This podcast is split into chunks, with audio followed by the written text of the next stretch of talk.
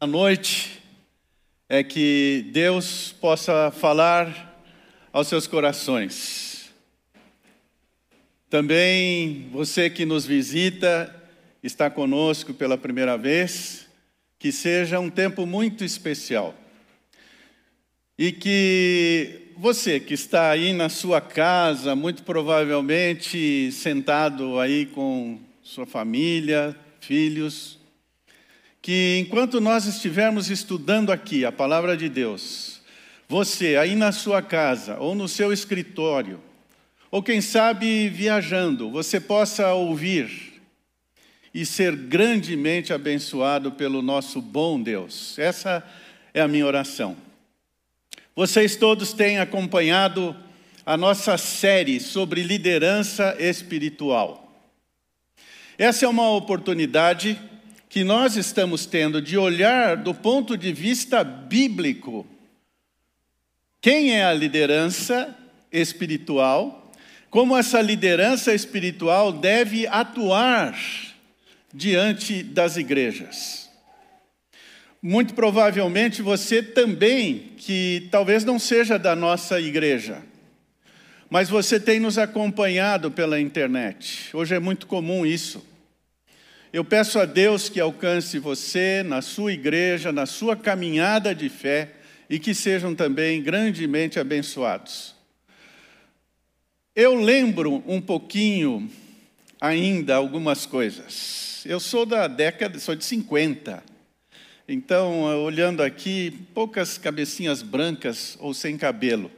Mas é, eu lembro que não em 50, mas em 68, 69, eu lembro que quase não existiam crentes evangélicos no nosso país, na nossa cidade.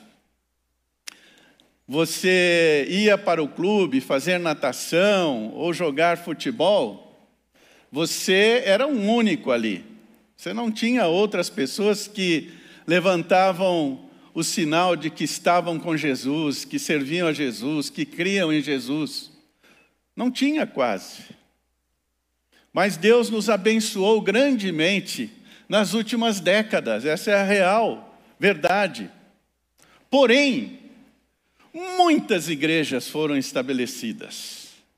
E isso trouxe para você, para mim, um novo desafio, que é de discernir a partir da Bíblia, da Escritura, que liderança eu vou seguir. Que tipo de igreja eu vou frequentar. Então, essa é a nossa intenção nesta série que nós estamos realizando aqui durante esse mês de setembro e outubro. Nós vamos continuar ainda no mês de outubro. Que Deus possa dar a você convicção, onde você estiver.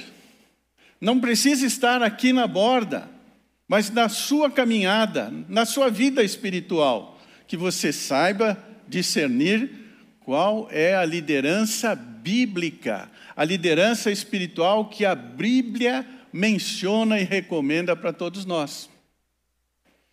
A primeira mensagem, vocês devem estar lembrados, vocês que acompanharam, que o Átila mencionou os fundamentos da liderança.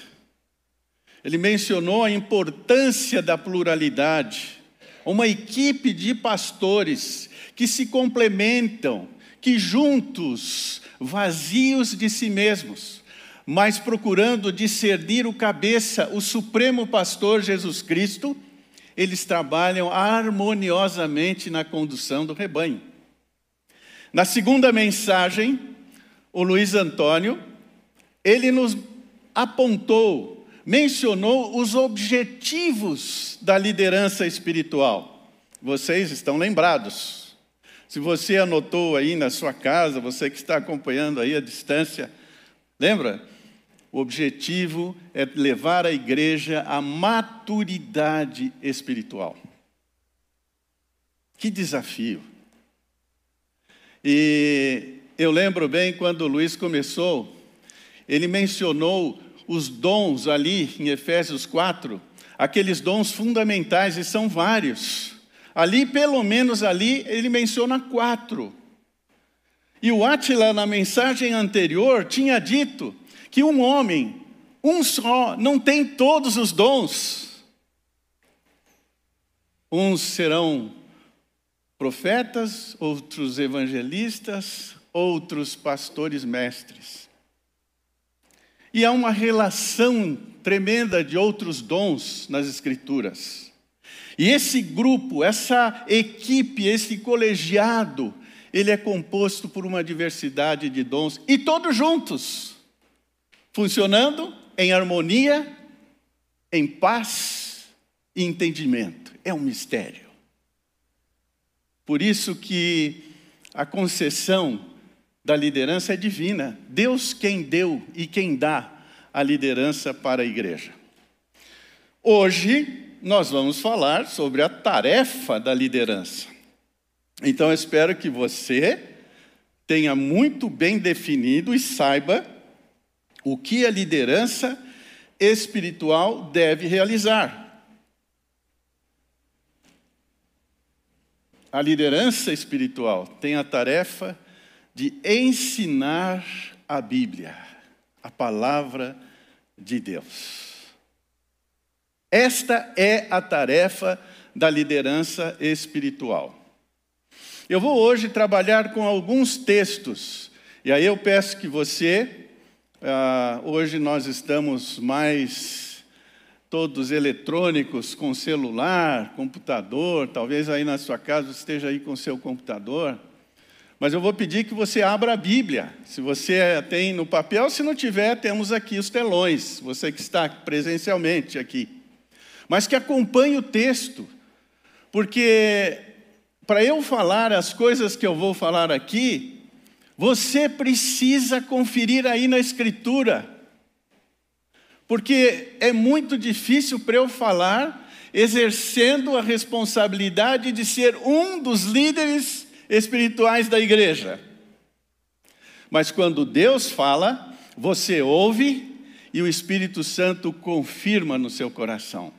Então, para tratar os seus líderes em extrema consideração, atenção, respeito, consideração pela função, pela tarefa que exercem. E o segundo aspecto ele vai mencionar como esses líderes espirituais devem realizar sua tarefa. Então, observem comigo o texto. Devem ser considerados merecedores de dobrados honorários os presbíteros que presidem bem. Observem o plural, a equipe, o colegiado. E aí já aparece uma primeira função, uma primeira tarefa presidir. Veja o versículo 18 na sequência, ou ainda o 17, na parte B. Com especialidade, os que se afadigam na palavra e no ensino. Então, a igreja precisa observar os seus líderes, aqueles que exercem a liderança espiritual para detectar se estão dedicando ao ensino, à palavra, à presidência. Observe o texto de Tessalonicenses agora comigo. Vos rogamos, irmãos, que acateis com apreço. De novo aparece a primeira ênfase. Os que trabalham entre vós, os que vos presidem no Senhor e os que vos admoestam. Nós vamos explicar estas, esses três deveres da liderança espiritual. Na sequência, veja comigo. E que os tenhais com amor em máxima consideração, por causa do trabalho que realizam. E logo na sequência, registre essa frase: Vivei em paz uns com os outros, se referindo a toda a comunidade, toda a congregação. Também eu quero lembrar o texto de Atos, ali no início da igreja, capítulo 6, versículo 2, serve para nós também de referencial. Ele diz: Então os doze convocaram a comunidade dos discípulos e disseram: Não é razoável que nós abandonemos a palavra de Deus para servir as mesas. Observem que aqui aparece o serviço social, o atendimento às necessidades físicas das pessoas. É a diaconia das mesas. Aparece aqui. Mas veja o protocolo que eles usaram naquele tempo e naquela época. O versículo seguinte, observe: Mas irmãos, escolhei dentre vós sete homens de boa reputação, cheios do Espírito Santo e de sabedoria, aos quais encarregaremos desta diaconia, deste serviço. E na sequência, quanto a nós, nos consagraremos à oração e ao ensino da palavra. Então, é preciso discernir que a liderança espiritual, os presbíteros, os pastores, eles estão e devem se dedicar à diaconia da palavra. E outros vão exercer a diaconia das mesas. Isso fica bem estabelecido já no início da igreja.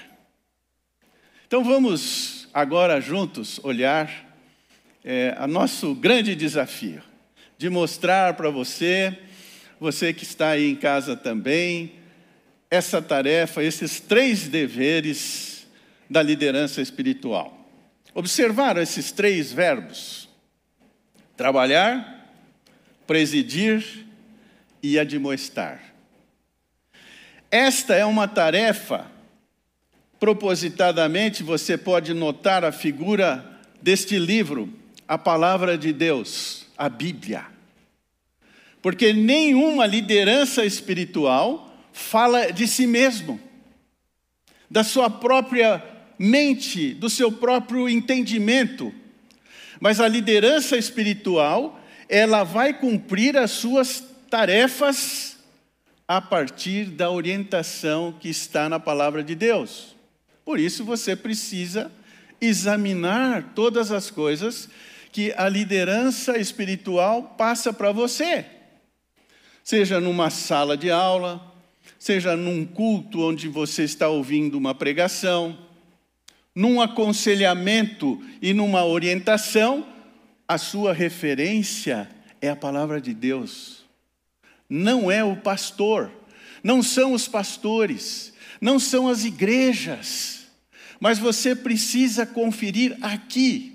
A palavra de Deus é a referência para você e para mim. Esses três verbos que aparecem aí, trabalhar, presidir e admoestar, na língua original, aliás, você que está estudando grego, pegue firme continue. Você que ainda não começou, nós temos aqui na borda essa oportunidade. Riquíssimo, um valor tremendo. Esses verbos, na língua original, eles são substantivados. Vem um artigo antecedendo o verbo. E isso quer dizer que este homem que trabalha faz parte do seu caráter ser trabalhador tem a ver com o seu dia a dia, com a sua dedicação na vida normal, natural. Ele é um trabalhador, ele é um condutor, porque ele preside, ele é um confrontador, porque ele admoesta. Ele fala: isso não é bom, isso serve, o princípio bíblico está aqui, não é nessa direção, é nesta outra. Não faça isso, mas aqui. E ele vai orientando, vai demonstrando, vai chamando atenção. Mas nós vamos ver agora um pouquinho em detalhes esses três deveres. Eu quero olhar primeiro o trabalhador, a tarefa de trabalhar e se dedicar. O versículo 12 de Tessalonicenses é muito simples e claro.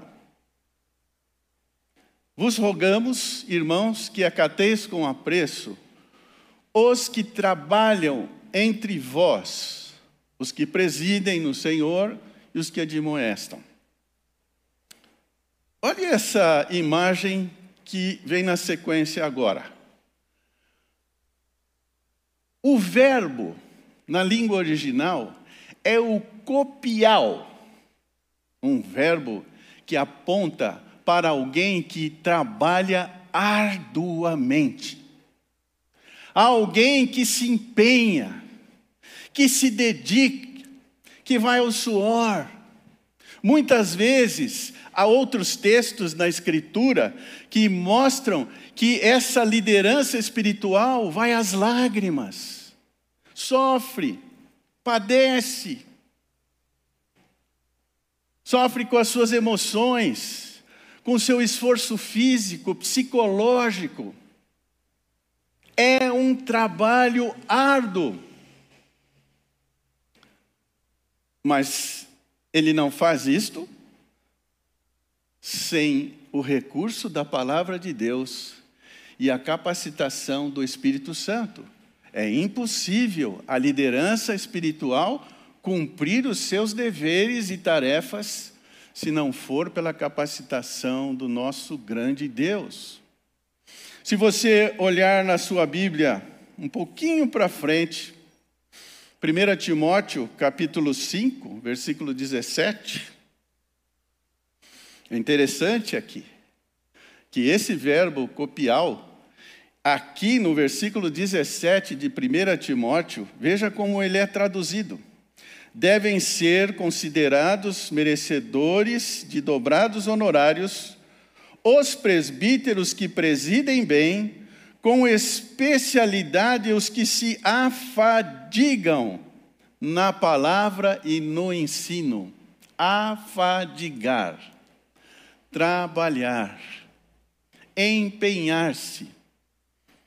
Aparece na função, na tarefa de presidir e de ensinar a Bíblia, a palavra de Deus. Que desafio! Mas você e eu precisamos saber que este é o nosso real desafio e tarefa. E que nós só vamos poder cumprir na capacidade que vem desse nosso grande Deus. Mas ele é um trabalhador, ele se dedica. E veja, essa dedicação que ele faz não tem a ver simplesmente com o tempo, uma somatória de horas. É a preocupação, é o desgaste emocional, espiritual, é você ali intercedendo. Você conversa com uma família, conversa com um casal que está querendo romper a sua relação matrimonial. E você diz: Esse não, Isso não é bom, isso não agrada a Deus. É preciso se esvaziar, sentar juntos, conversar, apaziguar, perdoar, ser perdoado. As pessoas muitas vezes não querem ouvir. Muitas vezes elas já chegam para conversar com você com a situação resolvida do ponto de vista humano puramente. É uma luta de oração, é uma luta de exortação, de confrontação.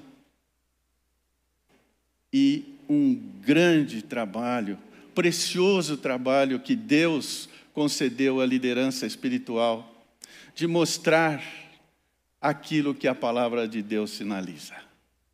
Mas veja, não só é o trabalho árduo, a dedicação ministerial, e eu só quero destacar, por exemplo, você conhece, nós estamos numa fase de avaliação aqui dos pastores, aqueles que servem aqui na igreja. Ninguém está servindo aqui por causa de dinheiro, por causa de honorário. Embora a Escritura diz que eles são merecedores, aqueles que se dedicam. Mas para você ter uma ideia, a metade do nosso grupo de pastores não recebe da igreja mas estão dispostos a servir, a cuidar do rebanho, a fazer parte desse colegiado na liderança espiritual da igreja. O segundo dever é importante. É o dever de presidir aqueles que presidem no Senhor. Então veja que interessante, né? A gente diz muitas vezes, eu brinco falando sério. Pessoas às vezes perguntam, frequenta a igreja aqui uma vez, duas vezes, três vezes. Quem é o pastor da igreja? Aí eu falo que o pastor da igreja é Jesus Cristo, é o supremo pastor. Ó, oh, mas calma, espere. Nós temos uma equipe de pastores que servem, que trabalham, que se dedicam aqui à igreja. E um dos deveres é presidir. É o verbinho que aparece aí, proíste-me, estar à frente, conduzir, cuidar, governar. A liderança espiritual não pode se omitir perante a igreja, ela não pode se esconder e fugir das suas responsabilidades. Quantas e quantas vezes nós nos reunimos como presbitério para encaminhar certas decisões, para orientar certos casos de pessoas, em oração, orando pelas famílias, definindo para onde devemos conduzir o rebanho, a igreja da borda. Eu já ouvi alguns líderes que falam que a igreja é democrática. Não é democrática. Eu vou contrariar essa afirmação. Ela é cristocrática. Mas como que é esse negócio? Como funciona? Esses presbíteros vazios de si mesmos, eles juntos, unidos, buscando discernir Jesus Cristo, cabeça da igreja em paz, eles conduzem a igreja e o rebanho. Que desafio! Desafio para nós, para você que faz parte da igreja, para discernir todas essas coisas, esses caminhos, essas orientações que vêm da parte dos presbíteros. A igreja participa, você sabe disso, que a igreja tem parte. Estamos agora em assembleia para avaliarmos o biênio que passou, como que os presbíteros, os pastores serviram durante o tempo para perceber se há ajustes, se há impedimentos. E juntos vamos buscar o aperfeiçoamento. Vamos sentar em oração, ouvindo a igreja.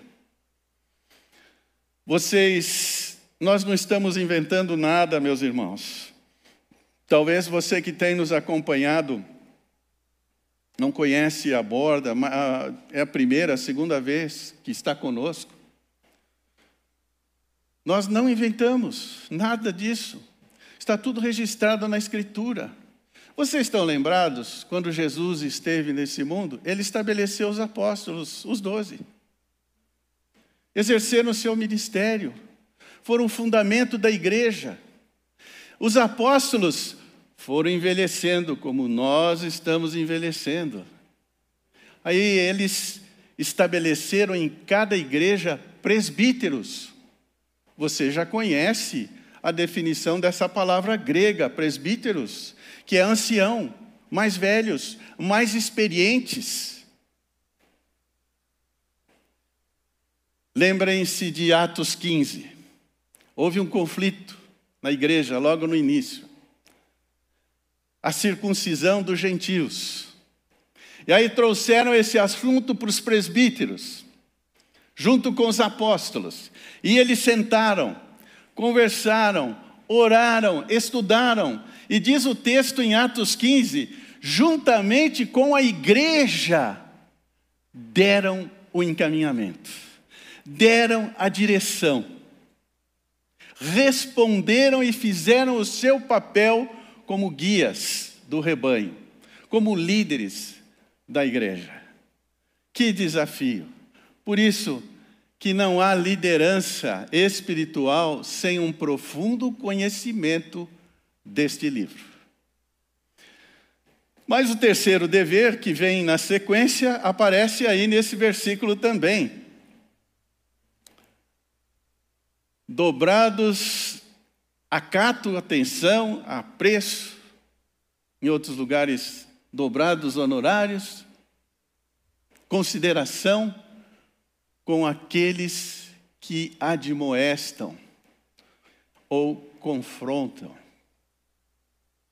Veja a definição desse verbo que aparece aí. Nutetel. Aquele que adverte, que confronta, que exorta, que extrai o princípio da palavra e coloca na mente. Traz a informação divina. O princípio que emana de Deus que está registrado nesse livro. E aí é o desafio. Ninguém será confrontado ou exortado se ele não se deixar ser confrontado. Ninguém obriga ninguém a nada. Ninguém impõe nada a ninguém. Como impositores. Eu vou conversar com alguém, desde que ele queira e permita, sento com ele, abro a palavra ele vai ler a palavra, vai refletir, vai pensar na palavra de Deus, às vezes vai para a sua casa, volta com mais perguntas, mas a decisão é dele. Fundamentado na orientação da Bíblia e naquilo que o Espírito de Deus confirma e testifica no seu coração. Mas é um grande desafio. Vocês estão percebendo por que, que o trabalho é árduo? O sujeito vai, vem a segunda vez, depois às vezes não volta mais, passam meses. Aí num belo dia ele vem quebrantado, chorando, desesperado. Não ouviu o princípio e orientação da palavra de Deus. Mas tem momentos maravilhosos quando o indivíduo vem e você pode trazê-lo perto do texto, na compreensão do texto, devido à exortação, à orientação, o confronto, e esta pessoa diz: que bom. E você, no seu íntimo, diante de Deus, fica feliz, porque são decisões tomadas e assumidas, baseadas na palavra de Deus. Que privilégio, mas que desafio. Que responsabilidade. Eu quero só lembrar para vocês agora aquela frase que aparece no final do versículo 14. Do versículo 13, perdão. Vivei em paz uns com os outros. E ele fala isso logo depois de mostrar que um dos deveres da liderança espiritual é confrontar, é pôr a mão na ferida. E quando isso acontece, não pode prevalecer a voz humana, o pensamento humano, mas a palavra de Deus, o princípio que está na palavra de Deus. Você precisa conferir. Você precisa se submeter, eu preciso me submeter àquilo que vem da parte de Deus. Aí teremos paz. Mas se eu for para a confrontação, ou para a exortação, ou para o aconselhamento, com orgulho nas alturas, com os pensamentos dos meus próprios, do meu próprio entendimento, olhando com os meus próprios olhos, orgulhoso, resistente, não haverá vida, não haverá soluções, não haverá crescimento, não haverá amadurecimento. Mas quando nós nos deixamos ser exortados, ser confrontados, quando nós pedimos ajuda para a liderança espiritual de uma forma correta, Deus vai nos conduzir ao objetivo que o Luiz Antônio mencionou aqui na segunda mensagem: amadurecimento, crescimento espiritual. E a igreja cresce em maturidade. Agora, eu olho também o versículo 14. Você que está aí com a sua Bíblia aberta, você perceba o tratamento que o versículo 14 dá nesse processo de confrontação. Há uma discussão entre os estudiosos que acham que esse versículo 14 se refere a toda a comunidade. Eu acredito que sim, mas a interpretação, para mim, mais precisa, mais próxima e mais forte é que este versículo 14, ele fala na sequência do que o versículo 13 está dizendo, que é a terceira, o terceiro dever da liderança espiritual. E ele desmembra um pouquinho essa atuação. O confrontador, aquele que exorta, veja o que ele precisa perceber. Irmãos, exorto-vos que admoesteis os insubmissos. Observe os três tipos de pessoas que nós podemos estar situados numa dessas pessoas aqui, numa desses adjetivos. Primeiro, o insubmisso. Depois ele diz: consoleis o desanimado. É diferente o insubmisso, o tratamento do insubmisso com relação ao desanimado. E tem um terceiro tipo de pessoa presente na comunidade, que é o fraco. E ele diz que o fraco precisa ser amparado. Ele não pode ser confrontado. Se você confrontar o fraco, ele vai cair, ele vai tombar. Não é o tratamento que a Escritura recomenda para a liderança espiritual. Mas o dever de fazer a confrontação é responsabilidade da tarefa, na tarefa da liderança espiritual. Então, o insubmisso ele precisa ser admoestado, confrontado. Alguém da liderança espiritual precisa dizer: este caminho que você está indo não é bom.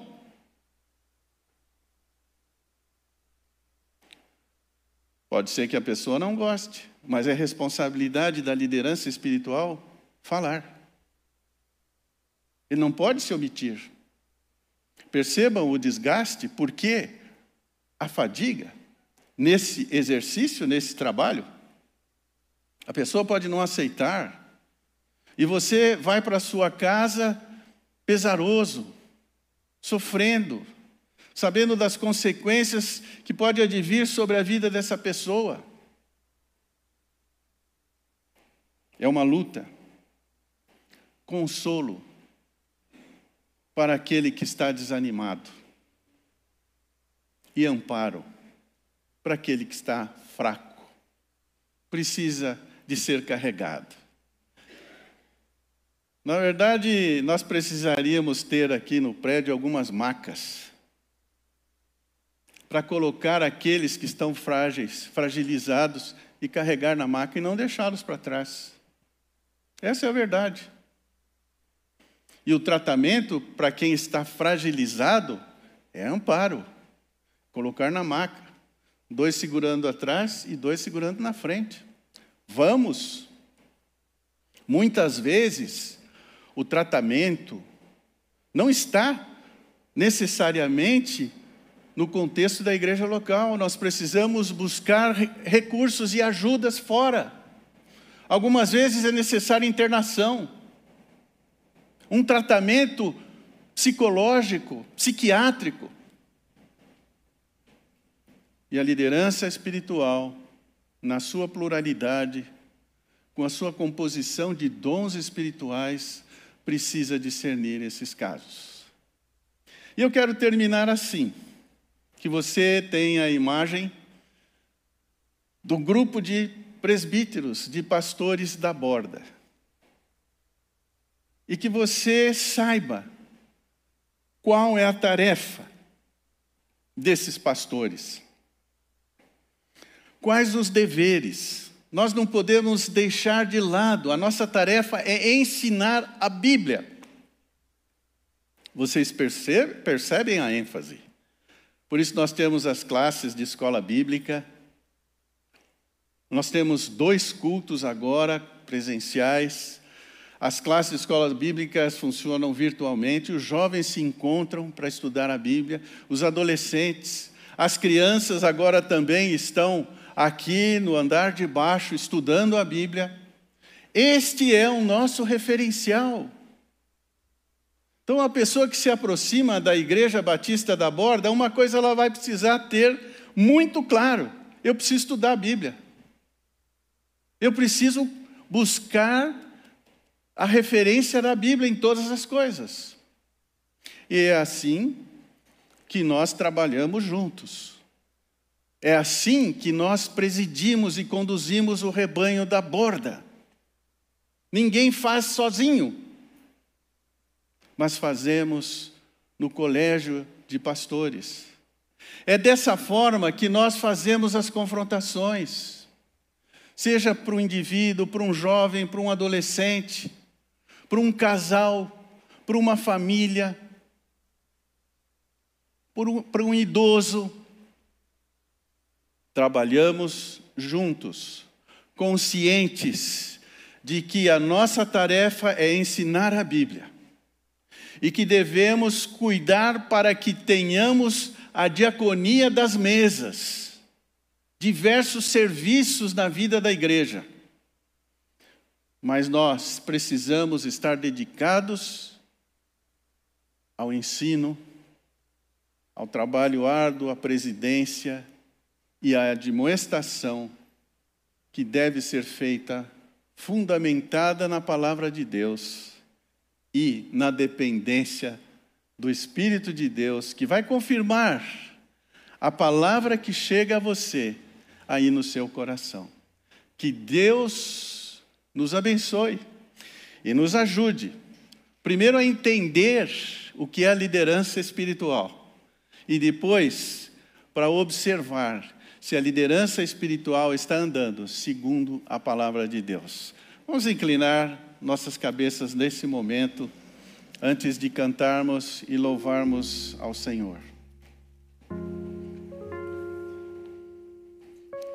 Senhor, mais uma vez, abrimos a tua palavra para que possamos discernir os teus ensinamentos a respeito da liderança espiritual.